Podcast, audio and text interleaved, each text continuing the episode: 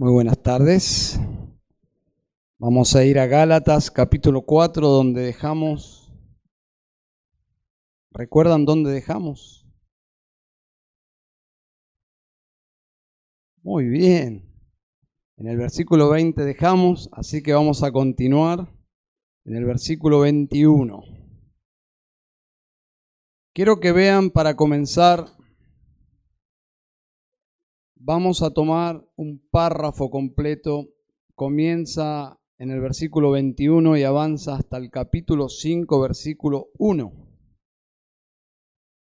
Es un flujo de pensamiento de Pablo, sigue con el mismo asunto de fondo, la misma música de fondo, Pablo intentando rescatar a estos hermanos de las garras del legalismo, de los falsos maestros, de un falso evangelio y está argumentando y argumentando y argumentando y tenemos más de lo mismo, pero en este caso diferente. Quiero que vean los dos extremos del párrafo, esto nos va a dar el asunto.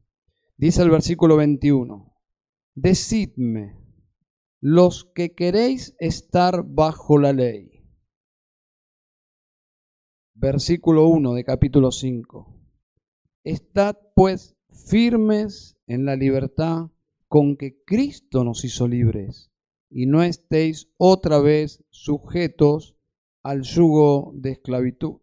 Estos dos extremos nos dan el asunto del texto, del párrafo, y es, lo siguiente.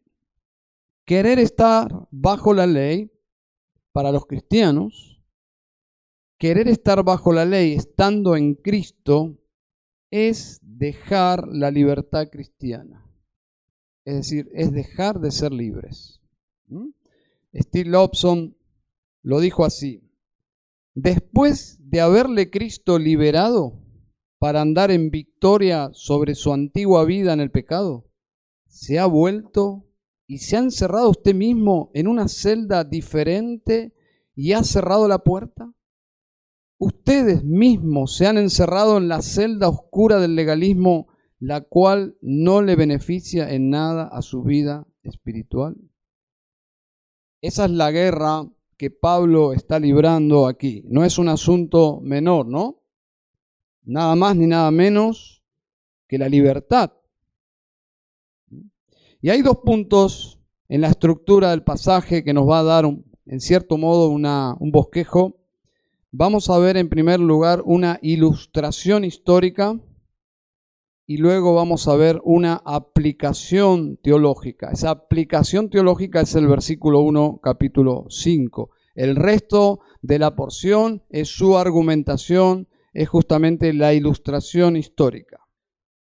¿Por qué una ilustración histórica y no usar la palabra que usa el mismo Pablo en el versículo 24?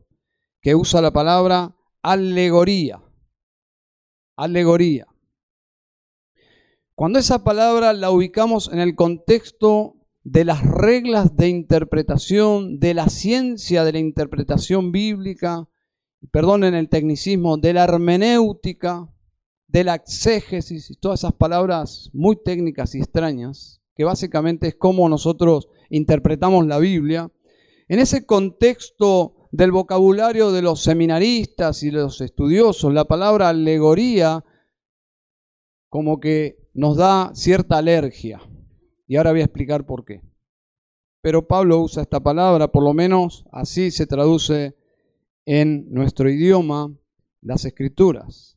¿Por qué es preferible, por lo menos yo uso aquí para el punto de nuestro bosquejo, la idea de ilustración en vez de alegoría? Bueno, vamos a leer, versículo 22. Porque está escrito que Abraham tuvo dos hijos, uno de la esclava, el otro de la libre. Pero el de la esclava nació según la carne, más el de la libre por la promesa, lo cual es una alegoría. Bien. Para las personas que simplemente ven la Biblia como un libro, como una literatura, una literatura, por cierto, interesante, que no entienden el valor espiritual de la Biblia, no ven qué tan malo puede ser este concepto de interpretar la Biblia alegóricamente. Simplemente pensarán que es una forma más en que los cristianos abordan la lectura y la interpretación de la Biblia. La interpretación alegórica, para saber qué significa, es querer encontrar un sentido oculto detrás de las palabras. Eso es interpretación alegórica. Es buscar un sentido que está escondido al lector que está entendiendo una forma natural el texto, pero los que abordan la Biblia de forma alegórica quieren encontrar algo más.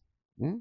Como que el mensaje está escondido para el simple lector, el verdadero mensaje está a descubrir lo que no está, vamos a decir así. El mensaje está escondido y solo algunos iluminados lo encuentran. Bueno, eso es abordar la Biblia de una forma muy extraña. Lamentablemente en la historia de la iglesia muchos y buenos hombres y con buenos por lo menos con buenas intenciones, han interpretado la Biblia de esa forma, algunos muy condicionados por su cultura griega, quizás por su trasfondo, pero no le han hecho muy bien a la Biblia, a la, iglesia. Esto deriva tristemente en que el intérprete pasa a ser la autoridad final y no la Biblia. Porque si el intérprete descubre eso que está oculto, entonces la atención está sobre el intérprete y no sobre la misma Biblia. Y eso es muy peligroso. ¿Eh? Es muy peligroso. Como dice Sugel Michelin, es como aquellos magos que sacan un conejo de la galera y la gente se pregunta, ¿de dónde sacó eso? Bueno, la alegoría es un poco eso, es como interpretar lo que no dice. ¿Por qué? Porque la interpretación surge de la genialidad del intérprete y no del mismo texto. Saben, hay millones de personas que no consideran a la Biblia como un simple libro histórico que contiene poesía y literatura en sí, sino que es el libro de Dios, por el cual Dios quiere que guiemos nuestras vidas. El cristiano, vamos a decir, el cristiano auténtico, el cristiano que tiene una fe bíblica e histórica en concordancia con la iglesia bíblica e histórica, entiende que la Biblia es la palabra de Dios y guía todos los aspectos de su vida con la palabra de Dios. ¿eh? Su trabajo, ¿eh? qué dice la Biblia sobre cómo encarar mi trabajo, mi matrimonio, que dice la Biblia, cómo encarar mi matrimonio. Es decir, toma la Biblia en serio en todas las áreas de la vida. Así debe ser, ¿no?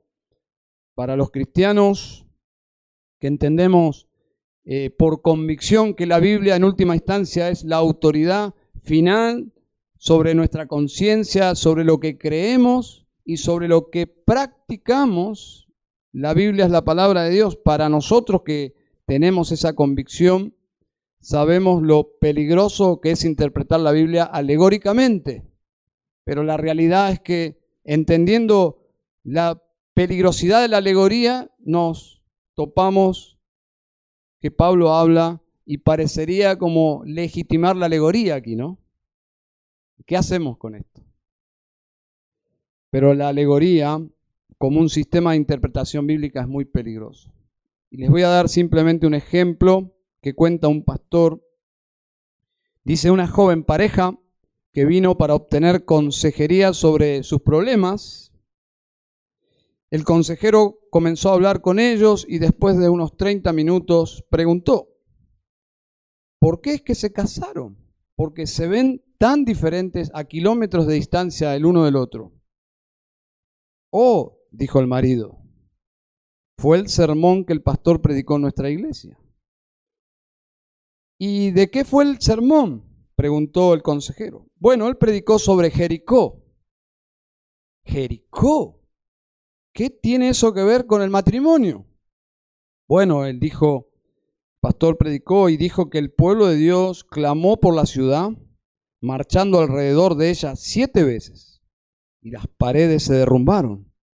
Dijo que si un joven creía que Dios le había dado una joven determinada, podía reclamarla marchando alrededor de ella siete veces y las paredes de su corazón se derribarían. Así que eso es lo que hice y nos casamos. Eso no puede ser verdad, dijo el pastor asistente. Está bromeando, ¿verdad? Es cierto, dijo el marido. Y había muchas otras parejas que se casaron por el mismo sermón. Dicho sea de paso, hermana soltera, si usted ve que hay un hermano dándole vuelta,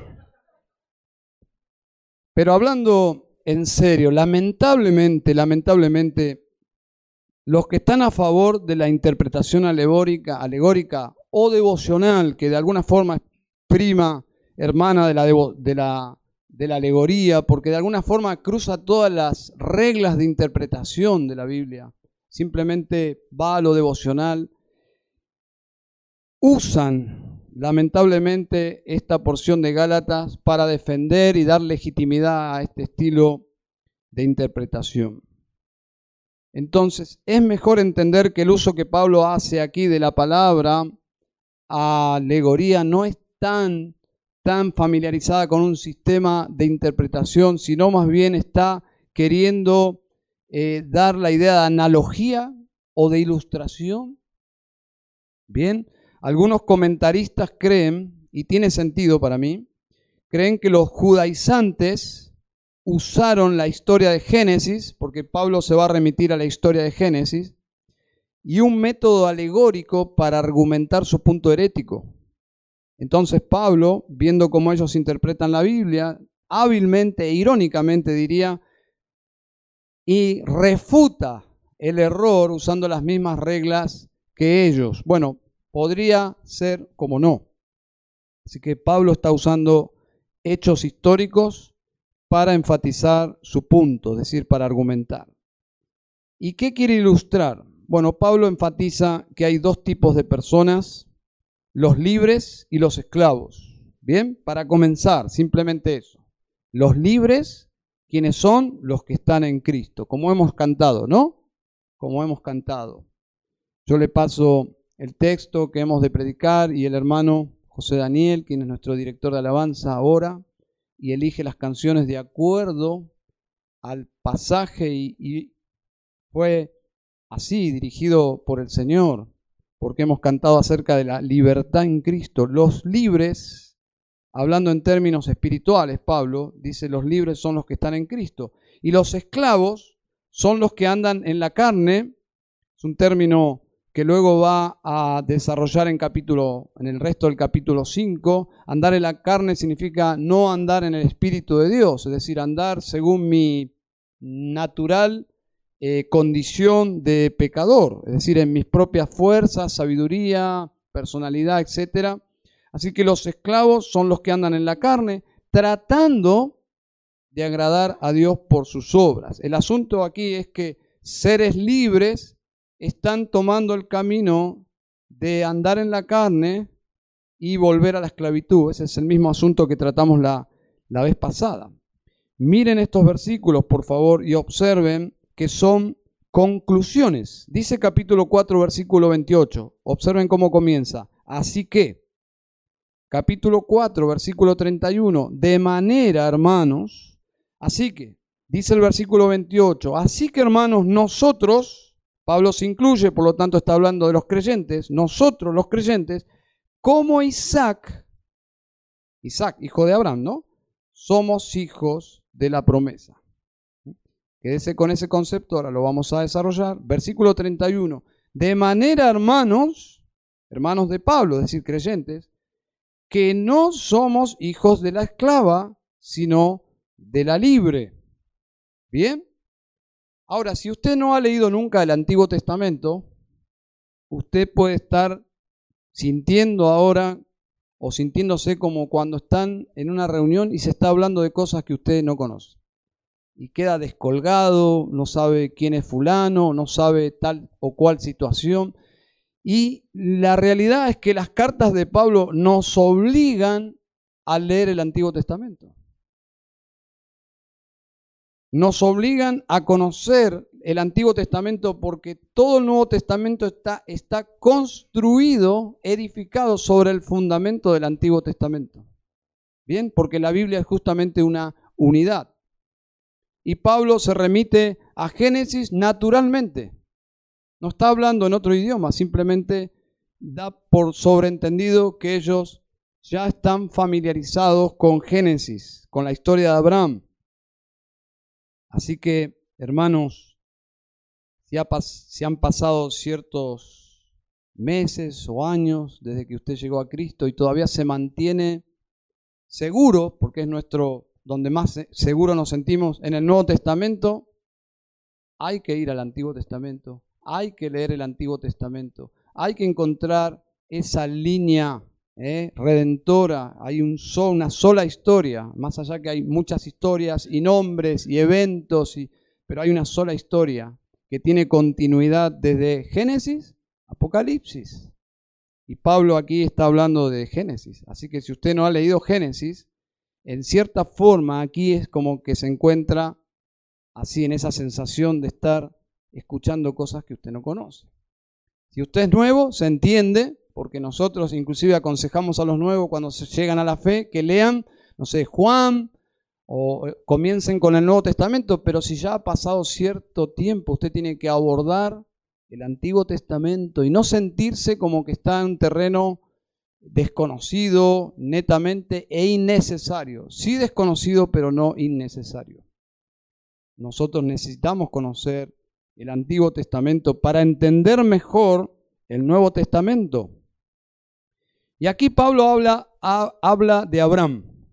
Cuando Abraham dejó de confiar en la promesa de Dios, Dios ya le había prometido a Abraham un hijo, un hijo natural, en una situación imposible. Es decir, fuera del tiempo de la fertilidad de su esposa, eh, le promete Dios un hijo. Y Abraham creyó y le fue contado por justicia.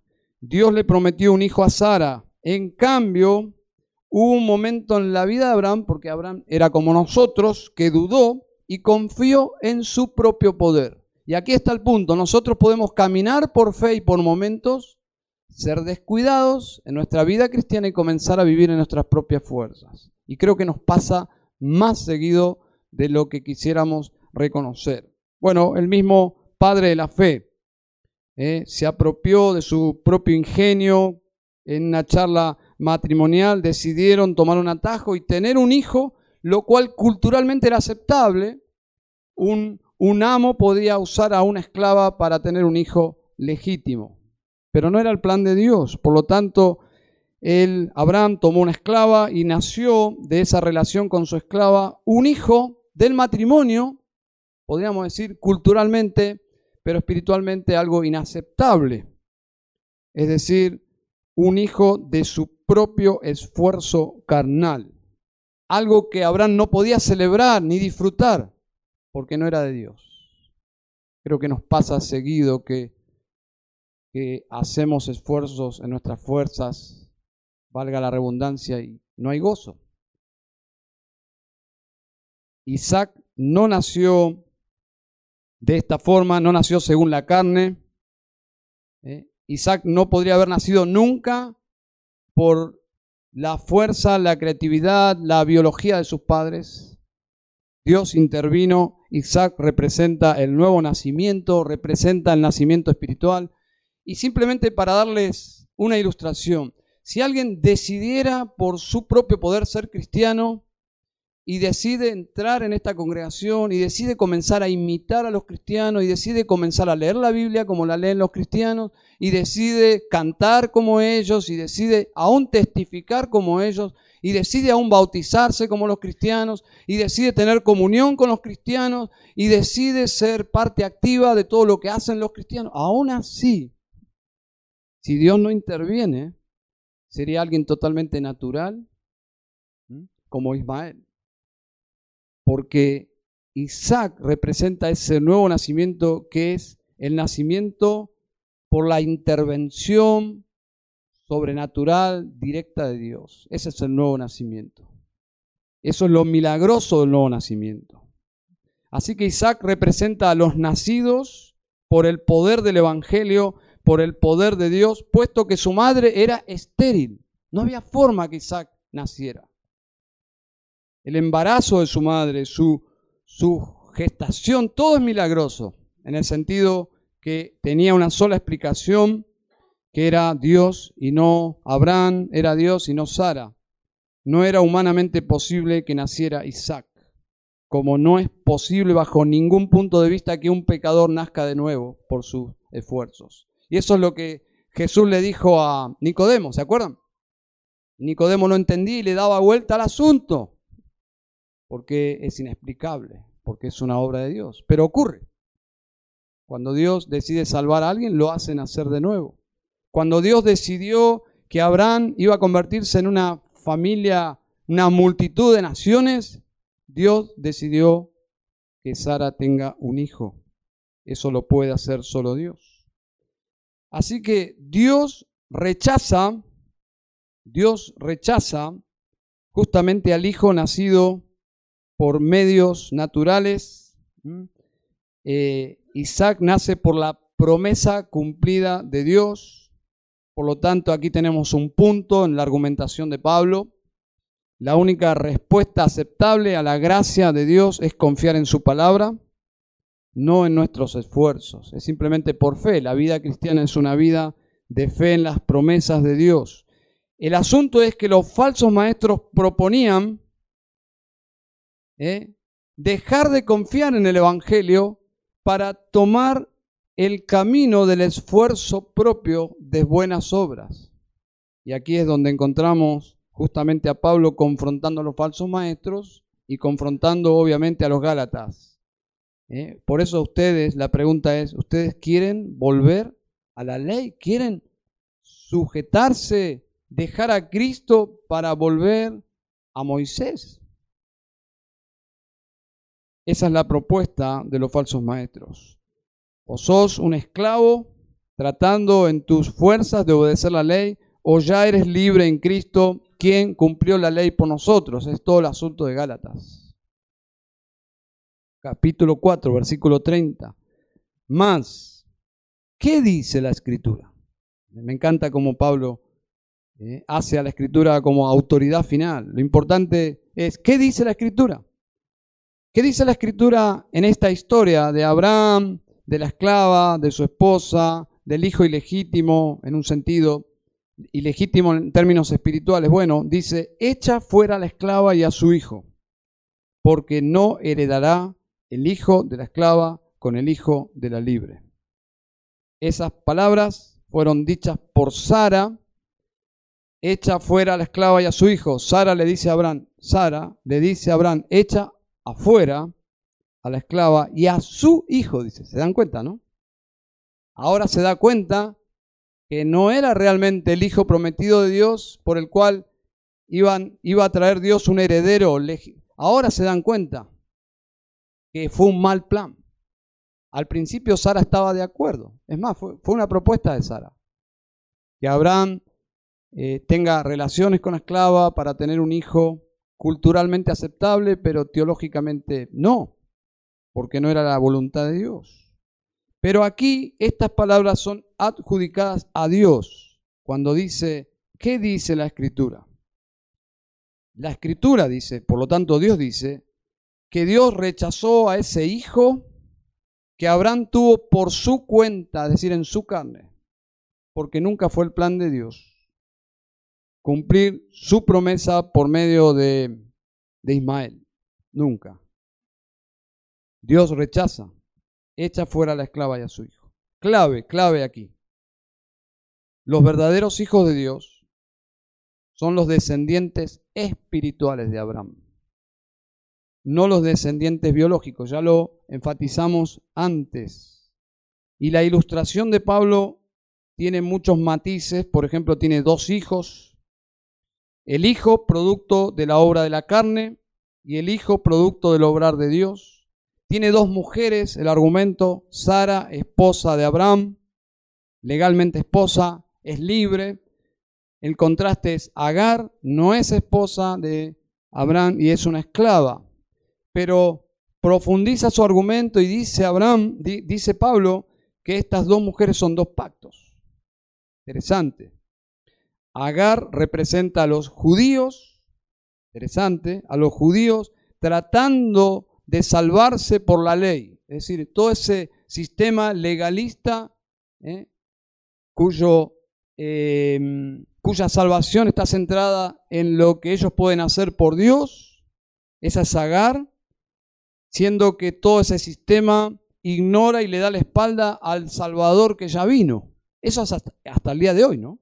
Hasta el día de hoy vemos todo un sistema, más allá del turismo, todo un sistema religioso que viven como si Jesús nunca hubiese venido. Inclusive van por otro calendario, como si Jesús nunca hubiese nacido. Bueno, ese sistema, según Pablo aquí, es Agar. ¿Mm? Agar. Sara, en cambio, es esposa de Abraham, libre. Observen la analogía. Versículo 24 lo cual es una alegoría, pues estas mujeres son los dos pactos. El uno proviene del monte Sinaí, el cual da hijos para esclavitud. ¿Quiénes son esos hijos? Son todas estas personas no cristianas que están intentando guardar la ley y no resulta, y no resulta. Por eso Jesús vino, porque no resulta. Dice, el cual da hijos para esclavitud. Este es Agar. Así que monte Sinaí, Agar, esclavitud. Versículo 25. Porque Agar es el monte Sinaí en Arabia. Corresponde a la Jerusalén actual, inclusive actual para nosotros. Pues esta, junto con sus hijos, está en esclavitud. ¿Qué está diciendo Pablo? Bueno, Pablo está haciendo un argumento que es sumamente aplastante porque los falsos maestros de dónde venían? Venían de Jerusalén. Venían de Jerusalén los falsos maestros y ellos desde Jerusalén supuestamente traían un estatus espiritual. Pablo dice, ellos vienen para traer no buenas nuevas, sino esclavitud. Ellos vienen de la Jerusalén de abajo. Pablo les dice, no sigan a estos hombres. Ellos les dicen cómo convertirse parte de esta familia de Abraham, cierto glamour espiritual, pero en realidad, cuidado, en realidad les conducen a ustedes a ser hombres como Ismael, lejos de la promesa, lejos de la, de la elección, del favor de Dios. El nacimiento espiritual viene no por allí, viene por el Evangelio, no por la ley, viene por el Evangelio que trajo Pablo. Por eso dice la Biblia, qué hermosos son los pies que llevan, ¿qué? La ley. No, el Evangelio. Esos pies llegaron hasta Galacia, los pies de Pablo. Trajeron buenas nuevas. ¿Qué buenas noticias hay, existen más allá del Evangelio. Pablo lo ve como un retroceso, como un, como un mensaje anatema y maldito. Y la analogía dice dos madres, dos hijos, y agregan dos ciudades, observaron, ¿no? La Jerusalén de arriba, la Jerusalén de abajo. ¿A cuál quieren ir en un sentido? ¿Con cuál Jerusalén se identifican? Los cristianos.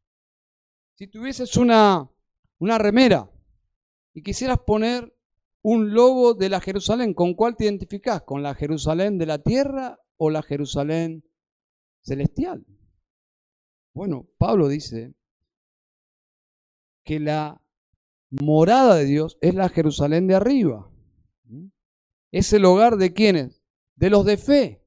Es el hogar de los creyentes. Es nuestro destino eterno aunque Apocalipsis dice que ella desciende a la nueva tierra, siempre el origen de nuestra casa es celestial, porque es de Dios, es la casa hecha por Dios. La Jerusalén de la tierra fue hecha por los hombres. Por lo tanto, la de arriba, la Jerusalén de arriba es la morada de Dios. Es el hogar de todos los cristianos versículo 26, más la Jerusalén de arriba, la cual es madre de todos nosotros, es libre, es libre. Lo que quiere decir que cuando se refiere aquí a Jerusalén de arriba, es lo que ya, por ejemplo, plantea en Colosenses capítulo 3, versículo 1 al 3, dice, si habéis pues resucitado con Cristo, buscad las cosas de arriba, donde está, está Cristo sentado a la diestra de Dios. Poned la mira en las cosas de arriba, no en las de la tierra, porque habéis muerto y vuestra vida está escondida con Cristo en Dios. ¿Dónde está ese lugar donde Cristo está sentado a la diestra de Dios? Dice allí, arriba es la Jerusalén de arriba, es la casa de Dios, es donde Dios mora, donde está su trono, donde lo gobierna todo. La Jerusalén de abajo es la que corresponde al antiguo pacto y está conectada con Sinaí. Es el judaísmo intentando agradar a Dios según la ley. Todo un sistema complicado de religión, de leyes y observaciones y de rituales y de liturgias, que no tiene absolutamente nada que ver con nuestro hogar, que es familiar, que es la morada de Dios, que es la morada de nuestro Padre. Entonces Pablo les lleva a través de su ilustración a reenfocarlos en el Evangelio. El mensaje que ellos creyeron y por el cual fueron libres en Cristo fue por confiar en la promesa. Confiaron en la promesa y recibieron, y eso es lo que aún Dios promete hoy. El que confía en la promesa y le cree a Dios, recibe vida eterna. El que cree en Jesucristo absolutamente tiene entrada con plena libertad a la morada y la presencia de Dios por medio de Jesús. Así que este es el asunto aquí. No es por guardar la ley. La ley no tiene ese rol salvífico. Nacieron de nuevo por el poder de Dios, no por obedecer la ley. Es el énfasis de todo Gálatas. El verso 27 es interesante y creo que la lectura, la lectura fue, o lo es ahora, es eh, de alguna forma iluminadora la lectura que tuvimos en el culto de Isaías 53 y llegamos al versículo 1 de capítulo 54, pero en realidad deberíamos haber leído 52, 53 y 54. Aquí Pablo en el versículo 27 cita para argumentar, ¿por qué digo para argumentar? Porque observen cómo comienza, porque escrito está y saca Isaías 54.1 y lo coloca en su argumentación. ¿Y qué dice Isaías 54.1? Regocíjate, oh estéril, la que no concibes, prorrumpe y clama, tú que no tienes dolores de parto. ¿Por qué? Porque no está embarazada, por eso no hay dolores de parto. Porque más son los hijos de la desolada que de la que tiene marido. Hermanos, es precioso entender cómo el Nuevo Testamento cita el Antiguo Testamento. No todos los teólogos llegan a las mismas conclusiones y no siempre es fácil descubrir el por qué, el cómo el escritor del Nuevo Testamento usa el Antiguo Testamento. A veces da la idea como que saca, descontextualiza y lo coloca para su propia argumentación y como que vamos al Antiguo Testamento, cómo ese versículo está allí. No es fácil ver cómo encaja este versículo en el Antiguo Testamento y cómo lo usa el escritor del Nuevo Testamento. No es fácil, es una tarea, pero algo que podemos decir brevemente es que hay una conexión directa, aunque no es fácil verlo al principio en algunos casos. Pero para decirlo de forma sencilla, Isaías 54.1 que cita Pablo aquí expresa gozo, el gozo de la esperanza que traería en esos días el Mesías prometido en Isaías 53. Es por eso que Isaías 54 comienza con estallido de gozo y alegría. ¿Pero de quién? De alguien que es estéril y que tendría una multitud de hijos. ¿Qué significa? Bueno, en esos días el exilio de Judá por, por el juicio de Dios. Exilio significa que Dios arrasó por, por instrumentos enemigos del pueblo de Dios, arrasó con la ciudad de Jerusalén, no quedó muro, ni templo, ni gente, la gente fue exiliada, asesinada, fue un caos. Cuando uno observa eso dice, no puede salir nada allí, no hay vida ahí, es estéril por el juicio de Dios. Ya está. Pero en cambio comienza Isaías 53 diciendo que el Mesías traería vida, traería salvación. Y eso ocurriría. Isaías está escrito 700 años antes de Cristo.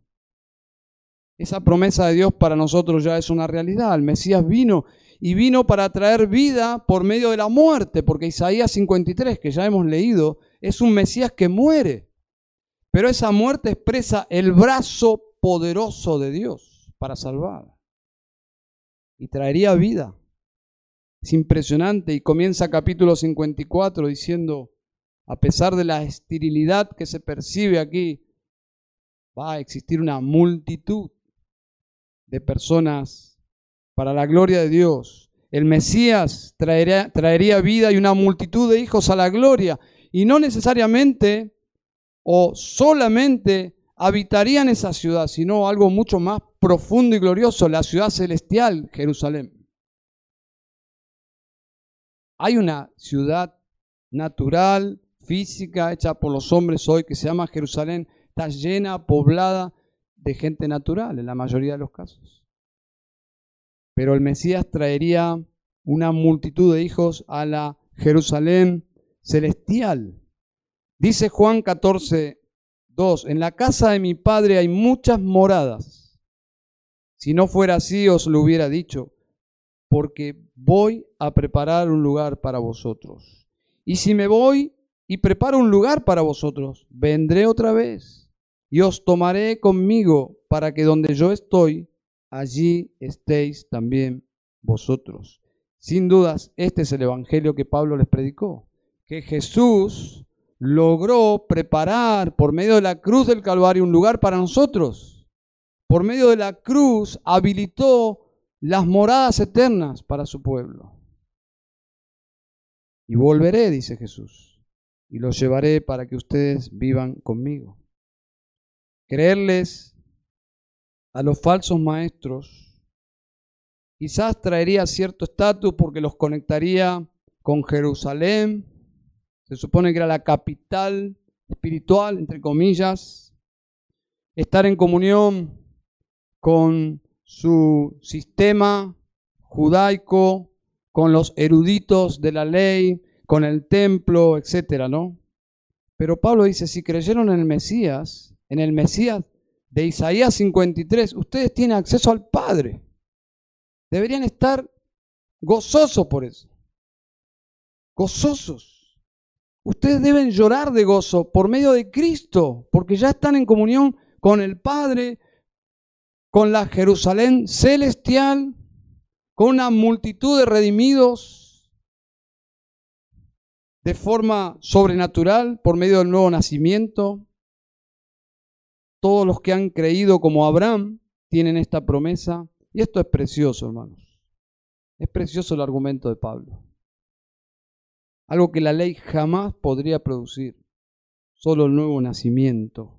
¿eh? El nuevo nacimiento nos habilita para entrar a la ciudad libremente, que es la ciudad, la Jerusalén celestial. ¿Cómo llegamos allí?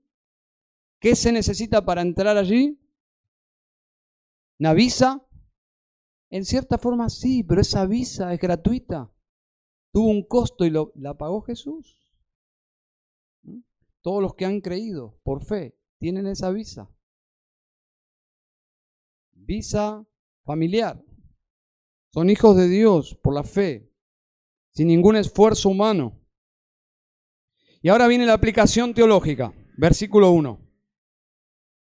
Debido a todo lo que estoy tratando de hacerles pensar en cuanto al Evangelio, hermanos, versículo 1, estad pues firmes en la libertad con que Cristo nos hizo libres, y no estéis otra vez sujetos al yugo de esclavitud.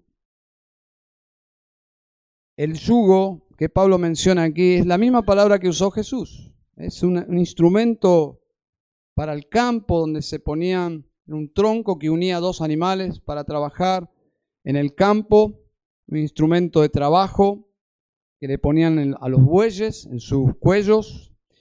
El Señor en su ministerio trató con un pueblo liderado por estos mismos personajes legalistas y luchó con lo mismo que está luchando Pablo años después. Gente que creían que Dios se agradaba de ellos por sus esfuerzos y esto los, los introducía en un sistema opresor, espiritual, oscuro, que en cierta forma nadie garantizaba que iban a tener salvación, casi como la teología musulmana de la salvación. Uno puede ser un gran musulmán y aún así Alá no le promete que entrará en el paraíso. Ningún musulmán puede estar seguro de eso. Y así era el sistema que ministró Jesús. A esta gente el Señor le ofreció otro tipo de yugo, que es el Evangelio. Dice Mateo 11:28, venid a mí todos los que estáis trabajados y cargados. Ese es el fruto espiritual de vivir en el legalismo, trabajados y cargados. ¿Cómo se ve una persona que está trabajada y cargada? No se ve con mucho gozo y con mucha paz. Jesús les dice, porque los observa, observó todo el tiempo cómo ellos viven, cómo ellos intentaban guardar la ley, observó Jerusalén, observó la sinagoga, observó sus líderes, observó el pueblo y ahora Él les dice, llevad mi yugo sobre vosotros. Es decir, espiritualmente Jesús observa a todos ellos trabajando en sus fuerzas, llevando el yugo fariseo, judaico, y él le dice, lleven el mío. ¿A qué se refiere con su yugo? Es el yugo que el Padre había puesto sobre él. Era la relación que Jesús tenía con el Padre. ¿Cómo se lo veía Jesús? ¿No se lo veía feliz, acaso? Claro que sí. Gozoso en el Padre. ese es el fundamento de nuestro gozo, es nuestra relación con Dios. Y Jesús dice, mi yugo, llevad mi yugo sobre vosotros, aprended de mí. Es decir, el modelo perfecto de la vida cristiana es Jesús, que soy manso y humilde de corazón. Es decir, el yugo del Padre sobre su Hijo es una relación de humildad, de dependencia. Y dice Jesús, si este yugo, ustedes permiten que este yugo que yo disfruto, disfruto estar bajo la autoridad de mi Padre, no es una carga para mí, es, es precioso si ustedes permiten que yo quite ese yugo y coloquen, y coloquen ustedes mi yugo, dice, mi yugo es fácil, es fácil. Y mi carga es ligera, es ligera. Es decir, la vida cristiana es accesible, no es asfixiante. Si la vivo conforme a la escritura. Es nuestro yugo. Nuestro yugo no trae descanso, trae esclavitud. El legalismo trae esclavitud y ataca la esencia del cristianismo, ataca la justificación. Yo estoy continuamente intentando justificarme delante de Dios. Intento hacerme justo para que Dios finalmente me ame. Eso es legalismo. Y ataca la santificación, obviamente, porque las obras hechas en mis fuerzas no me acercan a Dios. La primera condena las almas de los hombres la segunda destruye la espiritualidad de los creyentes. ¿Cuál es el caso aquí? Bueno, el caso aquí es la santificación, porque ya ellos eran creyentes. Y como verán, si verdaderos creyentes entran en un sistema por separarse de Cristo, comienzan a andar en sus fuerzas y comenzar a intentar agradar a Dios por su propia personalidad, separado de Jesús, entonces ahí naturalmente se pierde la libertad. ¿Por qué? La libertad que Cristo ya ganó en la cruz por nosotros. Estaríamos despreciando lo que Jesús conquistó para nosotros. ¿Qué conquistó Jesús para nosotros? Poder tener comunión con el Padre. Por sus méritos, por su vida y por su muerte. Por lo tanto, el asunto aquí es este. Y el cuidado que Pablo está comunicando a ellos es justamente de no perder de vista el Evangelio. Cuidado con nuestra tendencia natural. Y yo tengo que reconocer que más de una vez, sin darme cuenta, sutilmente saco el yugo de Cristo que es fácil y su carga ligera y comienzo a colocar mi propio yugo, que es legalista.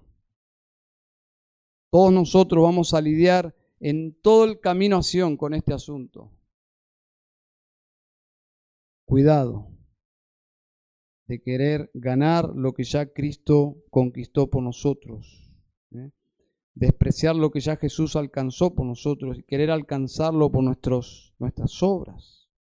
Pero cuidado también con imponer sobre otros yugos legalistas. ¿Saben?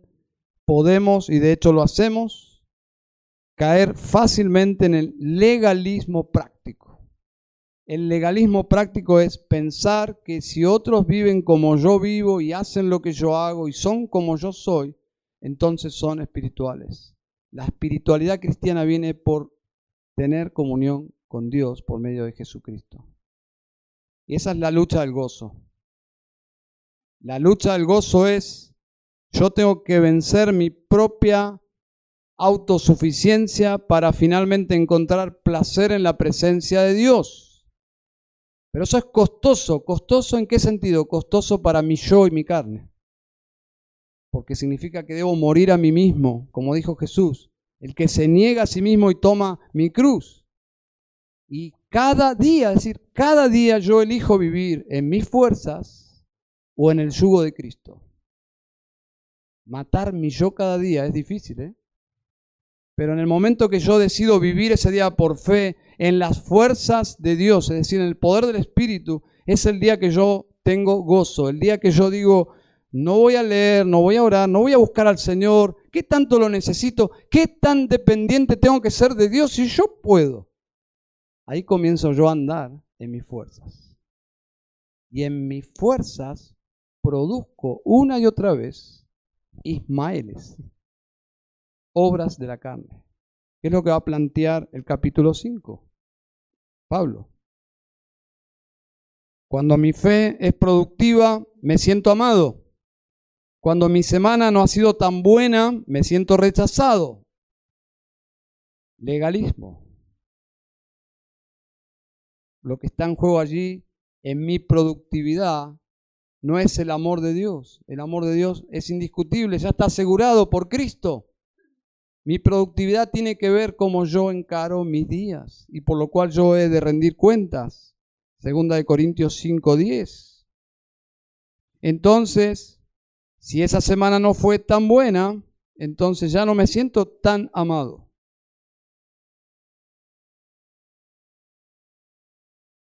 Así somos, hermanos. Estoy en una semana buenísima, soy Messi. ¿No? Estamos en modo mundial.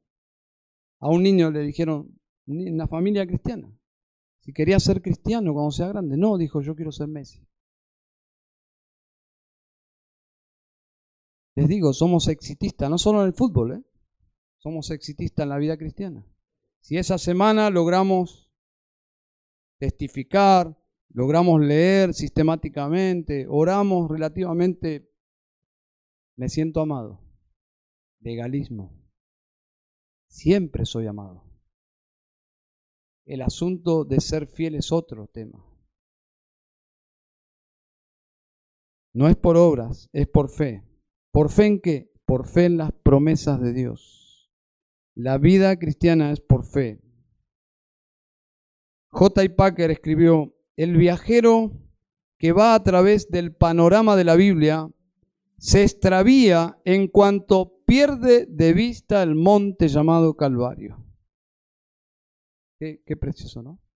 El monte Sinaí, Dios le dijo, el pueblo lejos, solo Moisés, y con la gracia de Dios para no quedar consumido.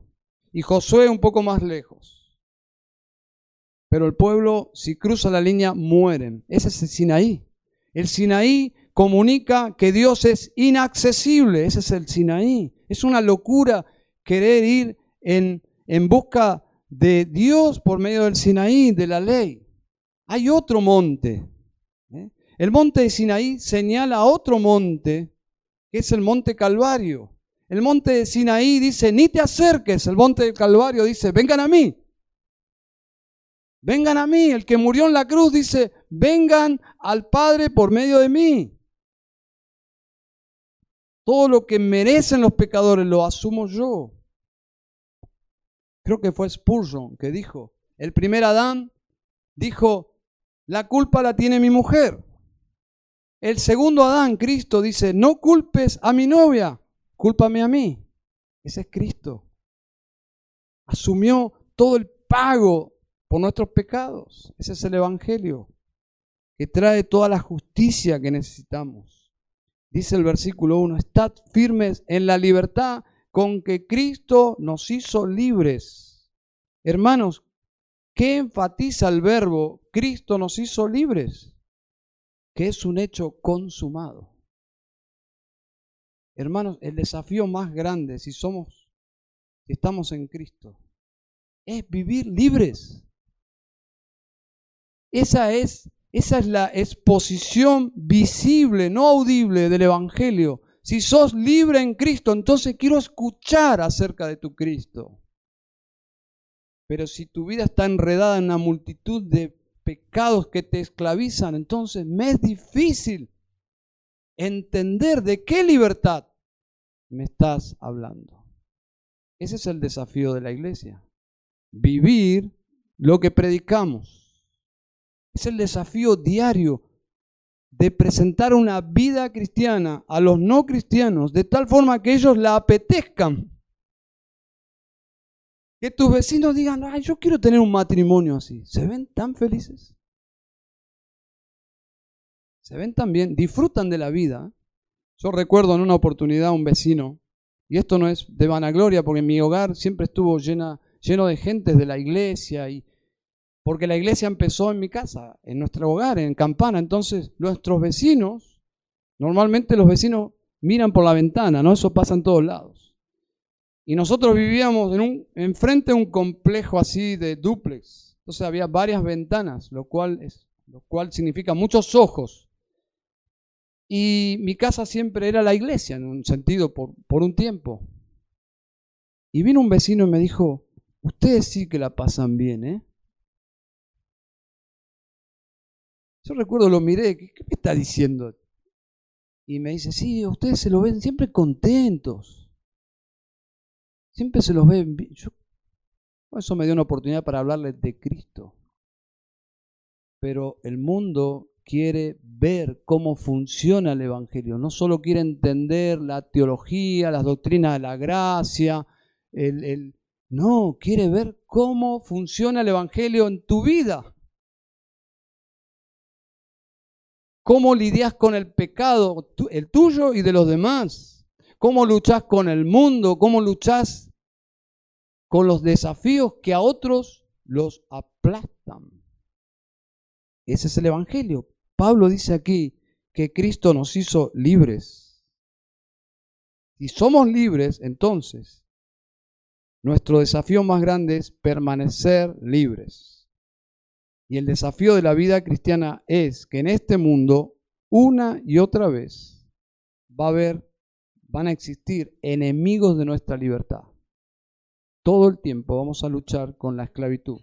Volver a Egipto, volver a Egipto, volver a Egipto. Y la lucha será permanecer firmes en Cristo, en la libertad que Él compró para nosotros. Así que no debo como creyente hacer nada para ser justificado, eso, eso ya es un hecho. Fui declarado justo por medio de Cristo, soy amado, mis obras no añaden nada al amor de Dios, porque el amor de Dios es perfecto, no puede ser más, no puede ser menos. Yo vivo para agradar a Dios porque le amo, porque Él me amó primero. Ya soy amado en Cristo, soy tan amado en Cristo. Y cuando llegue a la Jerusalén celestial, voy a ser bienvenido allí y voy a poder decirle de la misma forma que hoy le digo a Dios, Padre, Abba, Padre. Es una relación que no debo esperar al, cielo o entrar al cielo para disfrutarla. En la vida cristiana es ya la disfruto, solo que en el cielo la disfrutaré en su plenitud. Pero ya comienzo a disfrutar del Padre ahora mismo. ¿Tienes esa relación con Dios? Sería lindo confesar siempre, todo el día. No es real. Yo por momentos pierdo de vista el Calvario, por momentos pierdo de vista el Evangelio. Y de eso se trata la vida cristiana. De no tomar esos momentos bajos como que eso es la vida cristiana. Esa no es la vida cristiana. Cuando yo me siento ahí es donde yo debo levantar mis ojos y buscar las cosas de arriba y buscar tener comunión con Dios por medio de la palabra y de la oración. Lejos de Dios seremos esclavos. Lejos de la comunión con Dios seremos nuevamente esclavos. Cualquier otra cosa o persona o actividad o lo que sea que ocupe el lugar de Dios, aunque me dé cierto placer, ese placer terminará siendo esclavitud, porque nadie puede reemplazar a Dios. Vamos a orar. Querido Padre Celestial, Padre amado, gracias por amarnos a pesar de, de lo que somos hoy. Pero gracias por Cristo Jesús que aseguró que tú nos ames para siempre, Señor. Quisiéramos, Señor, pedirte que uses tu palabra para hacernos reflexionar acerca de este privilegio que tenemos de que libremente, Señor, podemos disfrutar de ti, cada día. Señor amado, cuando disfrutamos de ti plenamente, entendemos cuántos días hemos perdido viviendo no sabiamente. Señor, un día que no disfrutamos de tu presencia es un día perdido. Amado Señor, ayúdanos en esta batalla por el gozo, a cruzar esa línea de superficialidad y encontrarnos contigo, Señor, disfrutar de tu presencia, Padre. Señor, gracias por porque esto está prometido y es verdad. Cristo ha vencido la muerte por nosotros, para darnos vida y vida en abundancia. Padre, te alabamos y te ruego, Señor, en esta noche, que traigas por medio de tu palabra vida eterna, si es el caso, y santificación en el caso de tu iglesia, Señor. En primer lugar, en mi propio corazón. En nombre de Jesús. Amén. Amén.